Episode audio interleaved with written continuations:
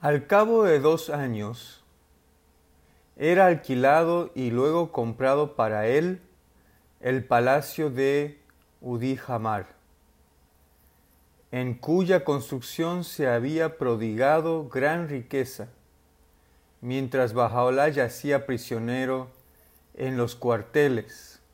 y cuyo propietario la había abandonado precipitadamente con su familia debido a un brote de epidemia, morada que él caracterizó como mansión eximia, el paraje que Dios ha ordenado como la visión más sublime de la humanidad. La visita de Abdul Baha a Beirut por invitación de Midhat Pasha antiguo gran visir de Turquía, que tuvo lugar por aquella época, su asociación con los dirigentes civiles y eclesiásticos de la ciudad, sus diversas entrevistas con el bien conocido Sheikh Mohammed Abdu, sirvieron para realzar inmensamente el prestigio creciente de la comunidad y difundir por el extranjero la fama de su más distinguido miembro. La espléndida bienvenida que le fuera tributada por el docto y muy estimado Sheikh Yusuf, el muftí de Nazaret, quien actuaba como anfitrión de los valíes de Beirut, y quien había enviado a todos los notables de la comunidad varios kilómetros a lo largo del camino para recibirle conforme se acercaba a la ciudad, acompañado por su hermano y el muftí de Acá, así como la magnífica acogida dispensada por Abdul a ese mismo Sheikh Yusuf cuando éste lo visitó en Acá. Fueron tales como para suscitar la envidia de quienes pocos años antes lo habían tratado a él y a sus compañeros de exilio con sentimientos entremezclados de condescendencia y burla. El drástico farmán del sultán Abdulaziz, aunque oficialmente en vigor se había convertido para entonces en letra muerta. Aunque Bajaola todavía era nominalmente un prisionero, las puertas de majestad y verdadera soberanía estaban, en palabras de Abdul Bahá, franqueadas de par en par. Los dirigentes de Palestina, ha escrito además, envidiaban su influencia y poder. Los gobernadores y mutizarrifes, generales y oficiales locales solían requerir humildemente el honor de alcanzar su presencia, petición a la que él rara vez accedía. Fue en aquella misma mansión donde se le concedió al distinguido orientalista y profesor de Cambridge la serie de cuatro entrevistas que habría de sostener con Bajaola durante los cinco días en que fue huésped suyo en Bahji, del 15 al 20 de abril de 1890. Entrevistas inmortalizadas por la declaración histórica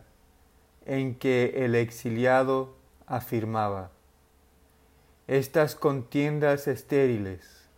estas guerras ruinosas pasarán y vendrá la más grande paz.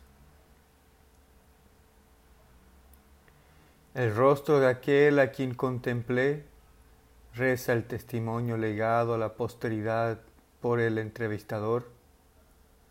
Nunca podré olvidarlo y, no obstante, no puedo describirlo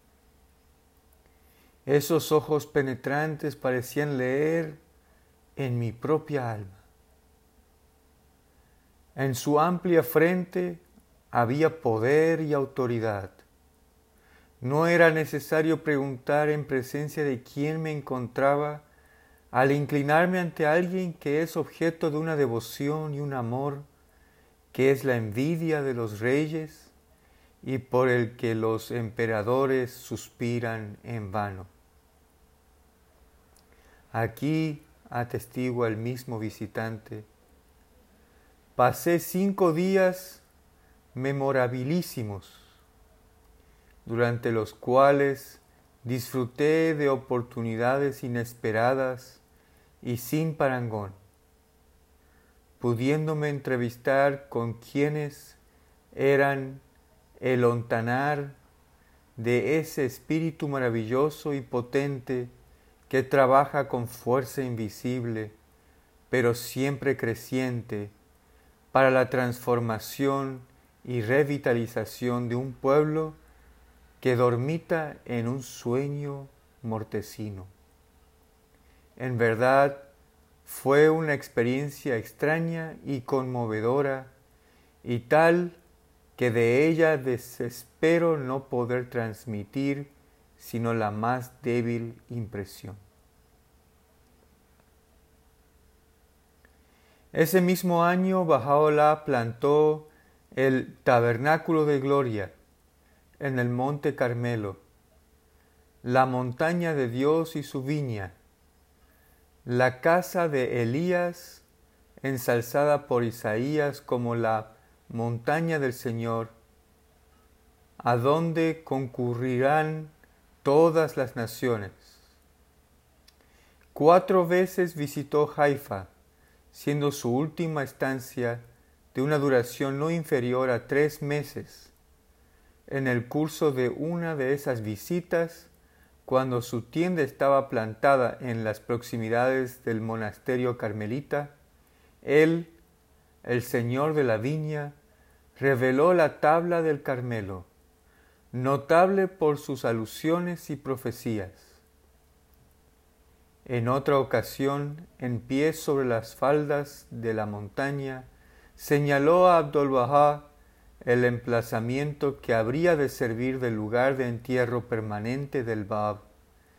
y en el que habría de erigirse más tarde un mausoleo digno. Las propiedades limítrofes con el lago vinculado al recuerdo del ministerio de Jesucristo fueron adquiridas por orden de Bajaola para ser consagradas a la gloria de su fe y, y ser las precursoras de aquellas nobles e imponentes estructuras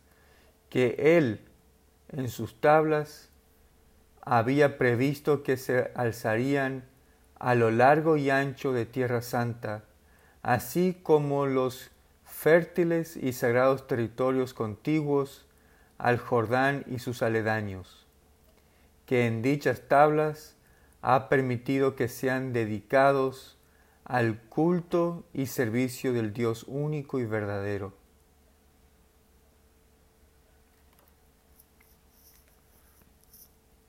La enorme expansión del volumen de correspondencia que sostenía Bajaola, el establecimiento de una agencia Bahá'í en Alejandría para su envío y distribución. Los apoyos proporcionados por su recio seguidor, Mohammad Mustafa, ahora establecido en Beirut, para salvaguardar los intereses de los peregrinos de paso por aquella ciudad, la facilidad comparativa con la que un prisionero nominal se comunicaba con un número en aumento de centros de Persia, Irak, Cáucaso, Turquestán y Egipto,